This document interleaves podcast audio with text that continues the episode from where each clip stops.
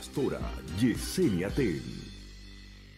Hola, muchas bendiciones a todos. Qué bueno es poder llegar hasta ustedes otra vez a través de esta serie de capacitación y formación bíblica de cada lunes. Sean bienvenidos a este tiempo y para dar inicio, yo quiero que juntos oremos al Señor para lo que hoy Él nos ha de comunicar, no haya tropiezo en ti y que tú no seas distraído, sino que puedas estar alerta para recibir todo el contenido que sabemos que el Espíritu Santo de Dios quiere traer a ti a través de este tiempo de estudio. Oremos.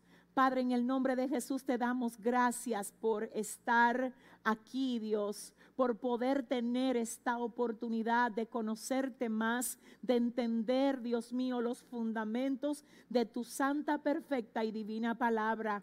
Dios, aquí está esta vasija de barro que soy. Señor, por favor te suplico que vuelvas a usarme para edificar a tu pueblo, Dios. Señor, yo dependo de ti, Dios, y no es a mí a quienes ellos necesitan oír, Señor, es a ti, Señor mío. Así es que yo te pido que no dejes que palabra alguna salga de mí, si no eres tú que la pones en la noche de hoy, Dios. Edifica tu pueblo, Señor. Vuelve a glorificarte otra vez, Dios, y a ti, solo a ti, te vamos a dar toda la gloria, toda la honra y todo el honor en el nombre de Jesús. Amén y amén. Sean todos bienvenidos, señores. Hace exactamente una semana dimos inicio a una nueva serie que tiene como tema Conociendo más a Dios.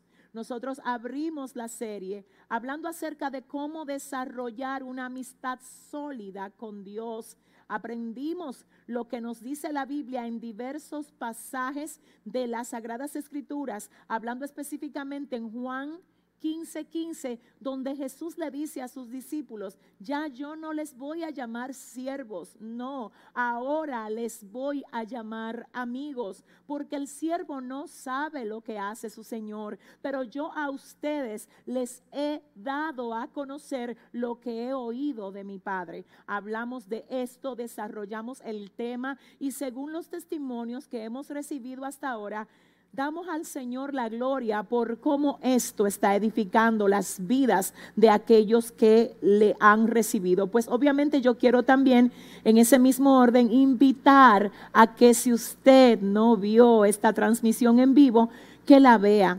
Véala junto a su familia, que sé que va a bendecir su corazón y va a fortalecer su vida espiritual. Hoy vamos a continuar con la serie. Y les recuerdo que la serie es cómo conocer más a Dios. Es importante que conozcamos más a Dios, porque a medida que conocemos más a Dios vamos a poder servirle mejor y con mucho más entendimiento. Es necesario que sepamos que durante cientos de años los estudiosos de la palabra han hecho esfuerzos extraordinarios por tratar de acercarse a un concepto que pueda definir a Dios y esto no ha sido posible. ¿Sabe por qué? Porque Dios es indescriptible. Él es más grande que la grandeza.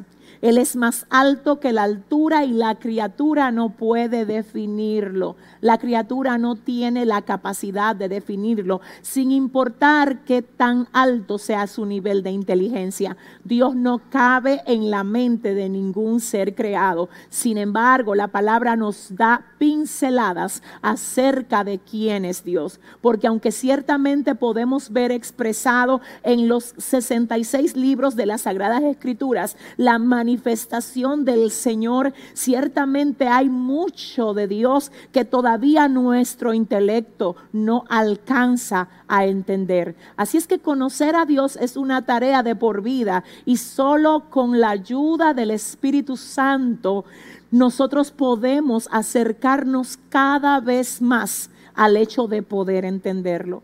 Creo que esto ha venido de parte del Señor para este tiempo, para nosotros, para su pueblo, porque si algo creo que nosotros debemos de hacer no es ponernos ansiosos, no es llenarnos de miedo, no es dejar que las diferentes noticias con las que estamos siendo bombardeados carguen nuestro corazón, no. Si algo nosotros tenemos que hacer en este tiempo es conocer quién es Dios, cómo Él se maneja, cómo Él opera tenemos que tener una idea clara y precisa acerca de nuestra relación con Él. Porque cuando eso sucede, se va el miedo, se va la ansiedad, se va la angustia, la opresión no podrá atacarte, los pensamientos confusos no hallarán lugar en ti. Así es que creo que esto viene como una respuesta del Señor para edificar a sus hijos en este tiempo. De verdad sean todos bienvenidos a esta clase que sé, yo sé que va a edificar sus corazones de una manera muy especial. Señores, hoy vamos a aprender acerca del Dios Trino. La palabra Trinidad ciertamente no aparece en la Biblia. Quiero volver a repetirlo. La palabra Trinidad como tal no aparece en la Biblia, pero el hecho de que Dios es Dios trino está contenido desde el Génesis y hasta Apocalipsis. De hecho, para nosotros poderlo entender, yo quiero que vayamos al primer pasaje que vamos a estar leyendo en la noche de hoy. Y como ya saben, tengo a Ana Karen aquí acompañándonos. Y pues yo voy a dejar que sea ella la que lea lo que nos dice el libro de Génesis capítulo 1, desde el verso 1 al verso 3. Adelante, Ana. La palabra se lee en el nombre del Padre, Hijo y Espíritu Santo. Dice, en el principio creó Dios los cielos y la tierra, y la tierra estaba desordenada y vacía, y las tinieblas estaban sobre la faz del abismo, y el Espíritu de Dios se movía sobre la faz de las aguas. Señores, miren, Génesis es el primer libro de la Biblia. El término Génesis se traduce como principio u origen. Hablar de Génesis es hablar del origen de todas las cosas, del origen del hombre, del origen de la creación, del origen de la familia, del origen de las naciones, del origen de las razas, del origen de las lenguas. Génesis contiene en sí todos los orígenes. Luego de Génesis lo que hay es una multiplicación de lo que ya fue creado. Pero todos los orígenes que el Señor estableció se dan y se manifiestan en el libro de Génesis. Hay una ley hermenéutica. Recordemos que la hermenéutica es esa rama del estudio que interpreta los textos, específicamente los textos de la palabra de Dios hay una regla de la hermenéutica que dice que la primera vez que algo se presenta en la Biblia establece su curso de acción. En ese sentido, entonces, vemos como Génesis 1, 1 al 3 dice que en el principio creó Dios los cielos y la tierra. Lo primero es que en esto, el Señor se muestra, y quiero que ustedes oigan, se muestra aquí la primera vez en Génesis 1.1. Pero no fue aquí que el Señor comenzó a existir. Porque el Señor no tuvo un primer día de existencia, no. Él es eterno. Él habita la eternidad. Él es desde la eternidad y hasta la eternidad. Cuando la Biblia dice en Génesis 1.1, en el principio creó Dios los cielos y la tierra, obviamente habla del principio que el Señor quiso revelar al hombre. Específicamente este libro fue escrito por Moisés, así como también por Moisés fueron escritos los próximos cuatro libros de el Antiguo Testamento, porque a estos cinco libros, incluyendo a Génesis, se le llama el Pentateuco. Pentateuco, los primeros cinco libros de la Biblia se llaman Pentateuco y fueron escritos por Moisés. Así es que el Señor revela a Moisés esto que dice así, en el principio, no de Dios, porque Dios no tiene principio, sino en el principio de la creación de Dios. Dice entonces, creó Dios los cielos y la tierra en ese principio. Luego dice, y la tierra estaba desordenada y vacía y las tinieblas estaban sobre la faz del abismo, y el Espíritu de Dios se movía sobre la faz de las aguas. Tremendo. La hermenéutica dice, observen bien cómo entra y debuta cada cosa que presenta la Biblia. Porque así como entra y debuta, así será su curso de acción en toda la palabra. Entonces, cuando el Señor revela Moisés el principio, lo hace desde la plataforma de creador, para que el hombre sepa que así como él debuta, para que le conozcan, diciendo, en el principio creó Dios los cielos y la tierra. Quede claro que Él es el que crea. Y si Él es el que crea, Él tiene autoridad sobre todo lo que ha creado. A esto se refiere más adelante el apóstol Pablo en el libro de Colosenses cuando dice que todas las cosas fueron creadas por Él y para los propósitos de Él. Él es la fuente de todo lo creado. Él es el creador.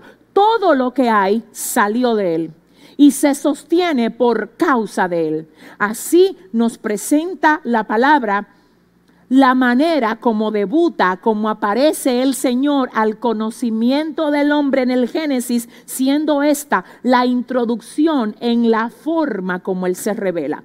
Pero además de esto añade, dice, bueno, obviamente ustedes ya me conocen y saben que a mí me gusta siempre volver a enfatizar en lo que leo para poder establecer el fundamento de manera firme en el corazón de ustedes. Entonces, oigan esto, en el principio creó Dios los cielos y la tierra.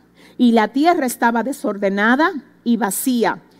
Y las tinieblas estaban sobre la faz del abismo, y ahí voy con lo próximo, y el Espíritu de Dios se movía sobre la faz de las aguas. Fíjense cómo dice que en el principio Dios crea, pero que en el principio el Espíritu se mueve sobre la faz de las aguas. Dios crea y el Espíritu introduce su aparición moviéndose. Volvamos a apoyarnos en la regla hermenéutica. Porque si esta regla hermenéutica me dice, observa cómo la primera vez que algo aparece en la Biblia te define su curso de acción, ya yo sé que Dios entra para que yo lo conozca como creador y como la fuente de todo. Ahora entonces me revela que el Espíritu Santo en ese principio se movía sobre la faz de las aguas. Aleluya. ¿Qué quiere decir esto? Que además de la acción de crear del Padre, estaba el mover del Espíritu Santo en las aguas, en la faz de las aguas. Aleluya. Dios crea, el Espíritu Santo se mueve en la misma actividad, pero no solo nos dice del Padre y del Espíritu, sino que también hay una parte en este pasaje que no debemos de dejar de notar y es esta última que dice, y dijo Dios, sea la luz y fue la luz. Y dijo Dios, sea la luz y fue la luz. Esta es la parte donde actúa el verbo de Dios. Al verbo de Dios se le conoce como Jesucristo.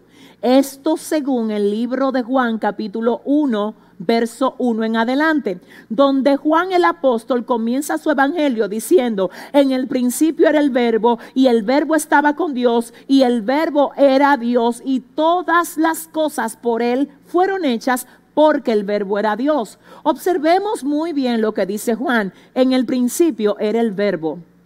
El término verbo en ese pasaje es logos y se traduce como la acción, el verbo de Dios, la acción, la acción. Entonces aquí en este pasaje de Génesis 1, 1 al 3, tenemos al Padre creando, al Espíritu Santo moviéndose, y tenemos al Hijo a modo de verbo accionando para que todo lo que el Padre hablara se llevara a la manifestación a través del verbo de Dios, que es el Hijo, que más adelante nos presenta Juan en su libro en el Nuevo Testamento. Ya dijimos en el capítulo 1, verso 1. Yo espero que esto les haya quedado claro, señores, porque aquí hay una sustancia demasiado poderosa. En otras palabras, aquí, desde este primer momento, desde Génesis 1, wow, desde el libro que se traduce como origen y principio, desde el origen, desde ese libro número uno, el libro del principio, en el capítulo 1, en el verso 1, se nos muestra el misterio de la Trinidad. Ahí está la actividad del Padre, ahí está la actividad del Espíritu Santo moviéndose sobre la faz de las aguas, pero ahí también está la actividad del Verbo creando al junto del Padre y del Espíritu Santo. La Trinidad la Trinidad está contenida en este primer pasaje que nos revela Génesis 1 del 1 al 3. Ahora vamos a conocer otro pasaje más que también nos revela la acción del Dios Trino. Observemos ahora lo que nos dice el libro de Génesis capítulo 1 verso 26. Adelante, Ana. Entonces dijo Dios, hagamos al hombre a nuestra imagen, conforme a nuestra semejanza Señores, esto es importante porque miren qué es lo que pasa. Nosotros acabamos de ver al Dios Trino creando. Ahora vemos al Dios Trino que decide, decide crear al hombre. Y en cuanto a esto específicamente, lo que nosotros acabamos de leer dice lo siguiente. Entonces dijo Dios, hagamos al hombre a nuestra imagen conforme a nuestra semejanza Dijo Dios, hagamos al hombre a nuestra imagen conforme a nuestra semejanza. El Señor no dijo, déjame hacer al hombre. El Señor no dijo, déjame hacer al hombre a mi imagen conforme a mi semejanza. No es eso lo que el Señor dijo, sino que claramente dijo, hagamos el término hagamos es un término plural, así como también es plural el hecho de decir a nuestra imagen conforme a nuestra semejanza. Señores, aquí, a diferencia de como dicen muchos, que Dios estaba hablando con los ángeles, no. Dios no estaba hablando con ángeles, porque los ángeles no tienen capacidad de crear. El único que crea es Dios. Los ángeles no crean, las criaturas no tienen capacidad para crear. Usted no crea, yo no creo. Nosotros solo multiplicamos lo que ya el Señor creó. Y a este proceso de multiplicación se le conoce como procreación. Así es que no creamos, solo procreamos para multiplicarnos como así ordenó Dios que aconteciera en el libro de Génesis, cuando creó a Adán y cuando creó a Eva. En otras palabras, este principio es el siguiente. Las criaturas no pueden crear. El único que crea es el creador. Así es que si el creador, que es el único que crea, en Génesis 1, verso 26, dijo, hagamos al hombre a nuestra imagen conforme a nuestra semejanza, está hablando con los que pueden crear. Ahora, ¿qué pasa? ¿Quién puede crear si Él es único? Si Él es un solo Dios, si no hay otro Dios semejante a Él. Él no está hablando con otros dioses, no. Él está hablando con su esencia, compuesta por Padre, Hijo y Espíritu Santo. Y a su esencia, a su composición de Padre, Hijo y Espíritu Santo, Él dice, hagamos al hombre, a nuestra imagen conforme a nuestra semejanza. Oh, gloria a Dios. Vuelvo a decir, señores, los hombres no crean, los ángeles no crean. De hecho, hablando de esto, el libro de los Salmos, capítulo 139, dice, porque tú formaste mis entrañas, hablando el salmista, diciéndole al Señor, tú me hiciste en el vientre de mi madre. Te alabaré porque formidables y maravillosas son tus obras. Estoy maravillado y mi alma lo sabe muy bien. Más adelante él dice, mi embrión vieron tus ojos, mi embrión vieron tus ojos. En otras palabras, el salmista dice, yo te vi cuando era un embrión, cuando tú me estabas creando, cuando me estabas formando, aleluya. Así es que no, mis amados, el Señor no habla aquí con criaturas, Él habla con su esencia que es eterna, que no fue creada porque es eterna y habita en la eternidad y es desde el principio hasta el final. Amén. Continuemos entonces viendo ahora lo que también acerca de la manifestación del Dios Trino nos dice el libro de Génesis capítulo 11, verso 7. ¿Qué dice Ana? Ahora pues descendamos y confundamos allí su lengua para que ninguno entienda el habla de su compañero. Tú sabes, Ana, yo creo que podemos leer ahí un poquito más hacia adelante, más hacia arriba, para que todos ustedes puedan observar realmente el cuadro que se da aquí. Yo creo, Ana, que pudiésemos comenzar desde el verso 1, desde el verso 1 del capítulo 11. Tenía entonces toda la tierra una sola lengua y unas mismas palabras. Y aconteció que cuando salieron de oriente, hallaron una llanura en la tierra de Sinar, y se establecieron allí. Y se dijeron unos a otros, Vamos, hagamos ladrillo y cosámoslo con fuego. Y les sirvió el ladrillo en lugar de piedra, y el asfalto en lugar de mezcla. Y dijeron, Vamos, edifiquémonos una ciudad y una torre, cuya cúspide llegue al cielo y hagámonos un, un nombre, por si fuéramos esparcidos sobre la faz de toda la tierra. Y descendió Jehová para ver la ciudad y la torre que edificaban los hijos de los hombres. Y dijo Jehová, He aquí el pueblo es uno, y todos estos tienen un solo lenguaje, y han comenzado la obra, y nada les hará desistir ahora de lo que han pensado hacer.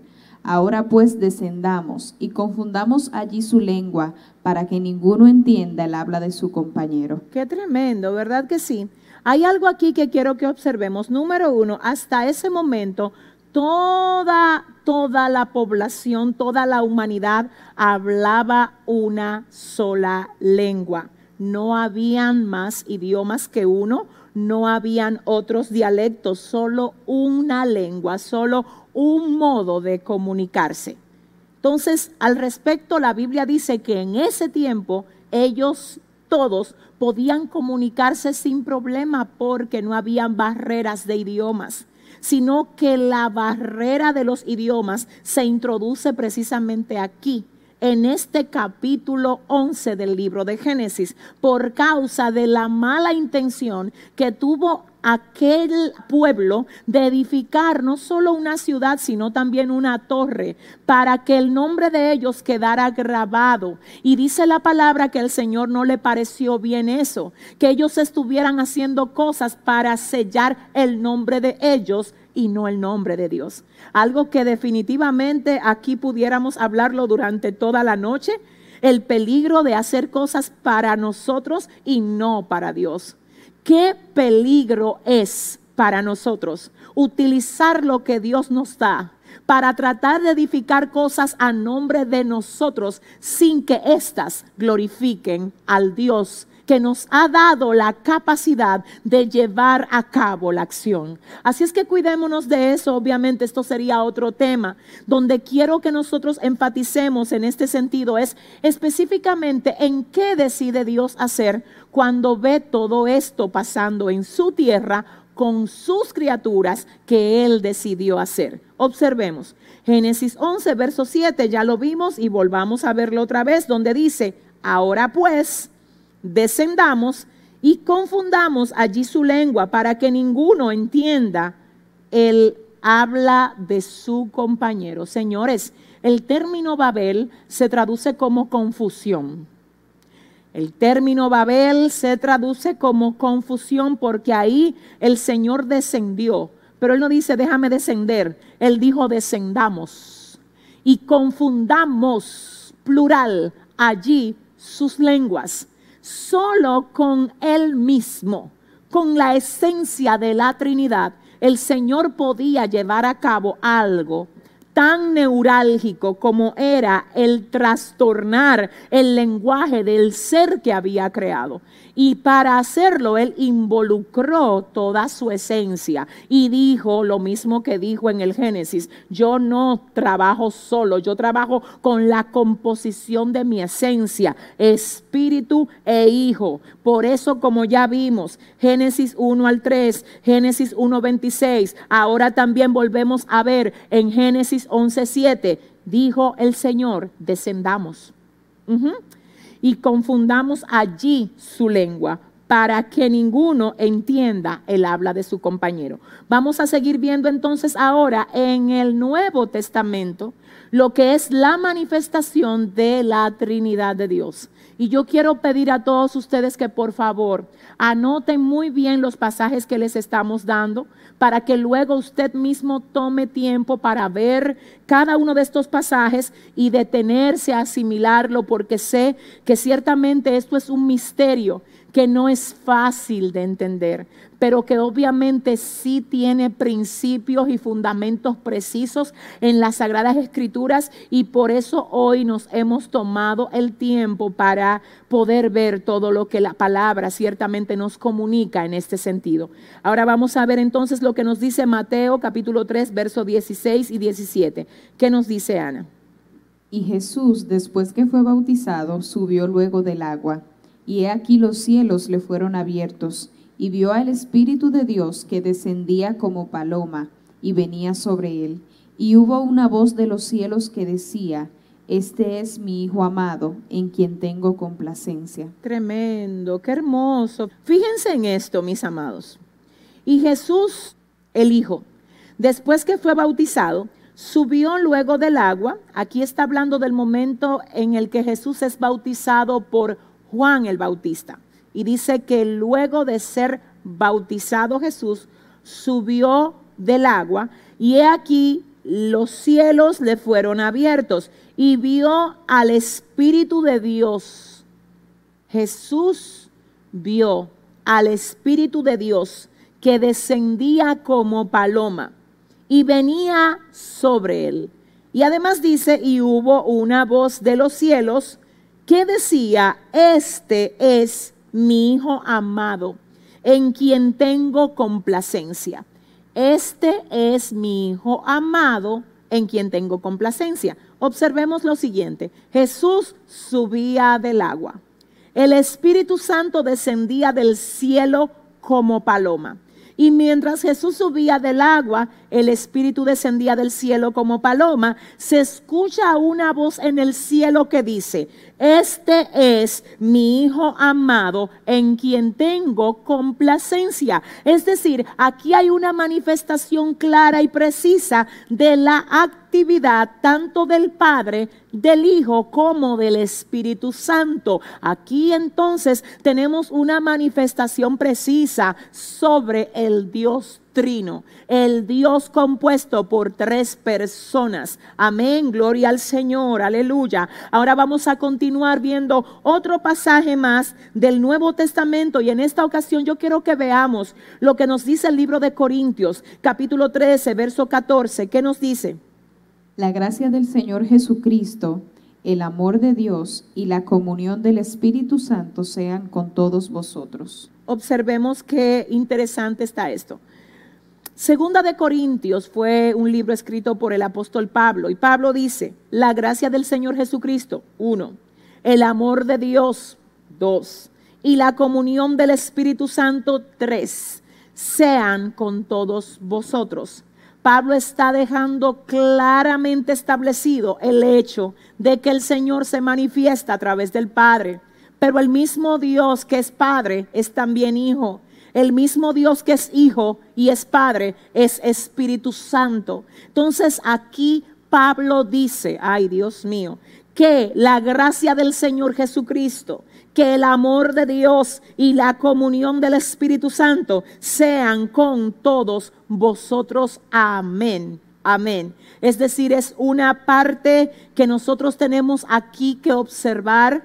Estos señores, miren, les debo de decir que hay otra regla del estudio de la palabra que dice que para que algo se establezca como doctrina, como doctrina, tiene que contar con por lo menos cinco versículos dentro de la palabra. Es decir, para establecer algo como una doctrina, como un principio doctrinal, dicen los estudiosos que debe de haber por lo menos cinco versículos que se afiancen en esa verdad, en esa doctrina, para que se establezca como una doctrina básica de lo que son las creencias espirituales que nosotros como pueblo de Dios debemos de tener. Así es que creo que la Trinidad es algo que nosotros nunca deberíamos de poner en duda. Son muchos los pasajes que la Biblia nos muestra acerca de la revelación y de la manifestación de ese ser perfecto, supremo, magnífico, excelso, que es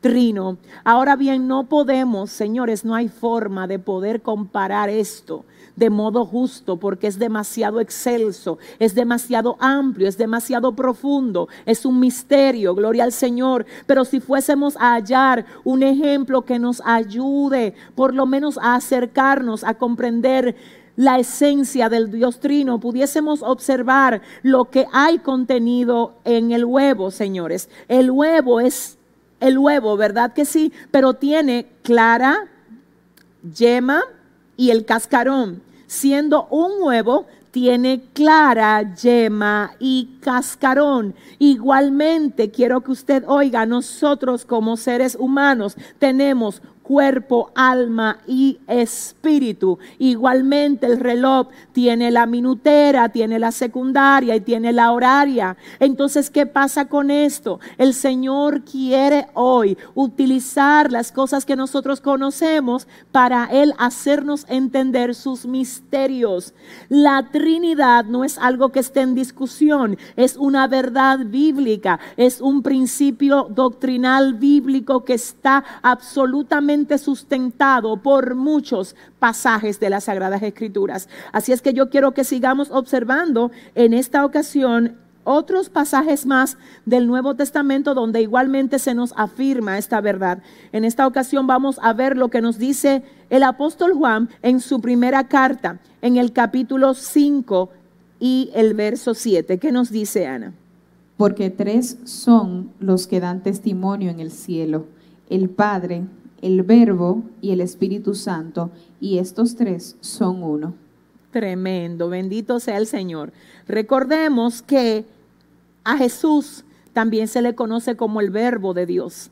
Entonces cuando Juan escribe diciendo, porque tres son los que dan testimonio en el cielo, el Padre, el Verbo y el Espíritu Santo, y estos tres son unos, es como si dijera, porque tres son los que dan testimonio en el cielo, el Padre, el Hijo y el Espíritu Santo, y estos tres son uno. Creo que ese versículo está suficientemente claro y nosotros no tenemos nada que agregarle, solo decir que es algo demasiado evidente, ¿verdad? El hecho de poder ver lo que se establece aquí en Primera de Juan, capítulo 5, verso 7, que igualmente está conectado de manera perfecta con los diferentes pasajes que hemos estado observando hasta ahora, desde Génesis y hasta este que acabamos de observar en este momento. Continuemos entonces, Ana observando lo que nos dice el libro de Apocalipsis capítulo 3, verso 21. Al que venciere, le daré que se siente conmigo en mi trono, así como yo he vencido y me he sentado con mi Padre en su trono. Excelente. Ahí habla claramente de la forma como Jesús alude a la recompensa que nosotros tendremos si vencemos. Y él habla claramente diciendo, así como yo he vencido y me he sentado con mi Padre, con mi Padre en su trono. Entonces es importante que volvamos a ver esto, señores. Al que venciere, le daré que se siente conmigo en mi trono, así como yo he vencido y me he sentado con el Padre en su trono. Es demasiado profundo el tema de la Trinidad, sin embargo yo espero que hoy haya quedado claro en tu corazón, aleluya, que es acerca de ese Dios trino que nosotros deberíamos de procurar conocer, entender y aplicar esos conocimientos a nuestro corazón para que no venga ningún dardo, ningún pensamiento que busque confundirnos, porque cuando nosotros entendemos esto, sabemos que aunque no tengamos físicamente a Jesús aquí habitando con nosotros, como fue el caso, por ejemplo, de los discípulos que sí lo tuvieron físicamente habitando con ellos y entre ellos, nosotros igualmente tenemos a Dios con nosotros. Pero ¿cómo está Dios con nosotros si Él no está visible a nuestra vista. Si a diferencia de cómo pudieron verlo los discípulos, nosotros no podemos verlo, pues no es necesario que lo veamos, sino que es necesario que conozcamos a esa tercera persona de la Trinidad que habita dentro de todos nosotros, porque esa persona se llama Espíritu Santo porque es Dios y no, no es una fuerza activa, como hay religiones que le han definido. El Espíritu Santo de Dios es una persona, es la tercera persona de la Trinidad. Y es acerca del Espíritu Santo que la Biblia dice que Jesús hablando nos dijo, yo me voy, pero yo no los voy a dejar solo. Yo les voy a enviar al consolador. Es acerca del Espíritu Santo que Pablo hablando dijo, ustedes son templo del Espíritu Santo donde Él habita. Así es que más adelante nosotros vamos a conocer mucho más acerca de la persona de Dios, porque el tema de esta serie es conociendo más a Dios, pero Dios es trino, y entonces si vamos a conocer más a Dios, vamos a conocer más al Padre, vamos a conocer más al Hijo y vamos a conocer más al Espíritu Santo. Lo primero que teníamos que entender, obviamente, era la importancia de establecer una amistad sólida con Dios, con el Señor, con nuestro Creador. Y es demasiado importante que en esta serie vamos a estar estudiando cada una de las manifestaciones de Dios. El Padre, el Hijo y el Espíritu Santo. Iniciamos haciendo la base acerca de que Dios es trino. Y si usted necesitara, ¿verdad?, recibir todos estos versículos, así como que a modo detallado, no se preocupe, porque todos esos versículos van a estar en la descripción del video. Además, como ya vimos, están también contenidos en el desarrollo de lo que hemos hablado en la noche de hoy. Déjeme cerrar este tiempo haciendo una oración por usted para que usted aproveche lo que el Señor le ha comunicado hoy y para que a partir de hoy, aleluya, usted pueda andar con firmeza, con entendimiento de que el Señor es Padre, Hijo y Espíritu Santo. Amén. Oremos. Padre, en el nombre de Jesús, gracias te doy, Señor, por permitirnos hoy comunicar otra vez tu verdad tu gracia, Dios, tu favor para con cada uno de nosotros, Señor. Gracias por dejarnos tu palabra. Gracias, Señor, aleluya, porque ellas son vida, son verdad y no retornan atrás vacía. Padre, gracias. Mi alma te alaba, Dios, mi espíritu te exalta y te glorifica por permitir, Dios, aleluya, que podamos usar esta plataforma para aprender más de ti y para poder crecer juntos con cada uno de nuestros hermanos. Gracias Señor, bendice a cada familia que estuvo conectada, bendice Dios a cada vida que ha recibido hoy esta palabra y a todos aquellos que la van a recibir más adelante, Dios, en el nombre del Padre, del Hijo y del Espíritu Santo. Amén y amén. Será hasta la próxima. Muchas bendiciones. Bye bye.